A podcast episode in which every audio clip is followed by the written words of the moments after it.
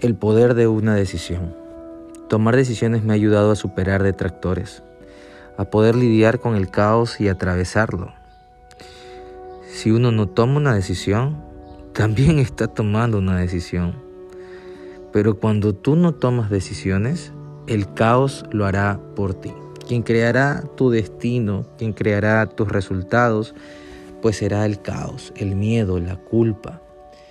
Tomar decisiones es tan poderoso que te permite vivir libre, que te permite traer abundancia a tu vida.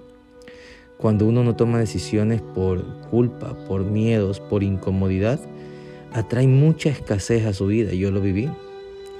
Pero cuando decides soltar esa culpa y hacerte responsable de cualesquiera que sean los resultados o la consecuencia, y sueltas, esas decisiones vienen más desde el amor propio, vienen desde adentro. Y aunque no lo puedas ver al principio, tarde que temprano van a traer resultados favorables a tu vida. Recuerda algo, son tus decisiones y no tus condiciones las que crean tu destino. Te lo voy a repetir, son tus decisiones y no tus condiciones las que crean tu destino. Una decisión se escucha mucho más fuerte que un grito. Hoy veo cómo padres gritan a sus hijos, cómo entre parejas se gritan, creyendo que eso va a llevarlos a tener resultados distintos.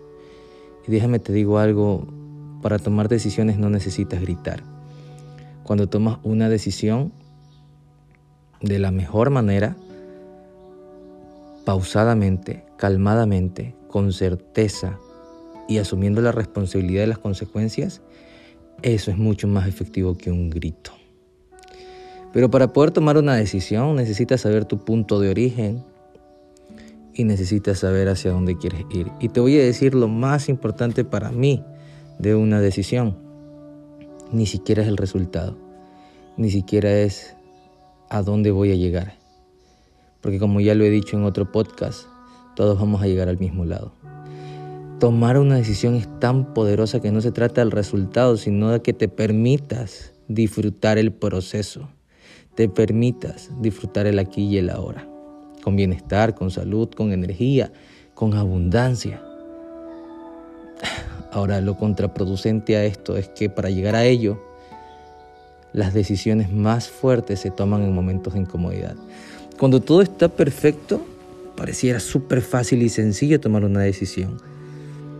Pero en realidad, cuando el entorno no nos gusta, cuando las situaciones o las condiciones no son favorables o hay incomodidad, ahí es donde se toman las mejores decisiones. Y pareciera que la decisión tiene que ver con huir de esa realidad.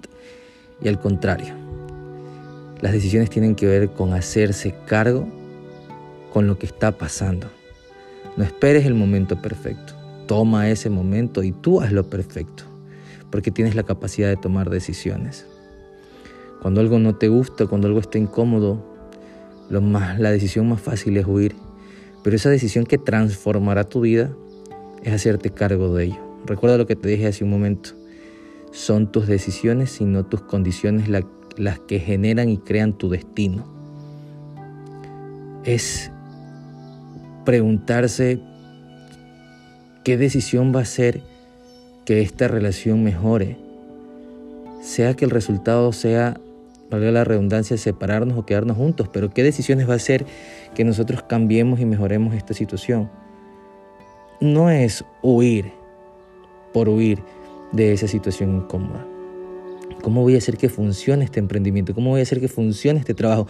¿Cómo voy a hacer que funcione este programa para mí? Aunque me incomode conectarme a veces, aunque se me haga difícil organizarme para una sesión, aunque me cueste hacer una tarea, ay, ¿hasta cuándo el mundo externo va a decidir por mí? De ahora en adelante yo tomo la decisión de hacer que las cosas funcionen para mí. Ese es el poder de una decisión.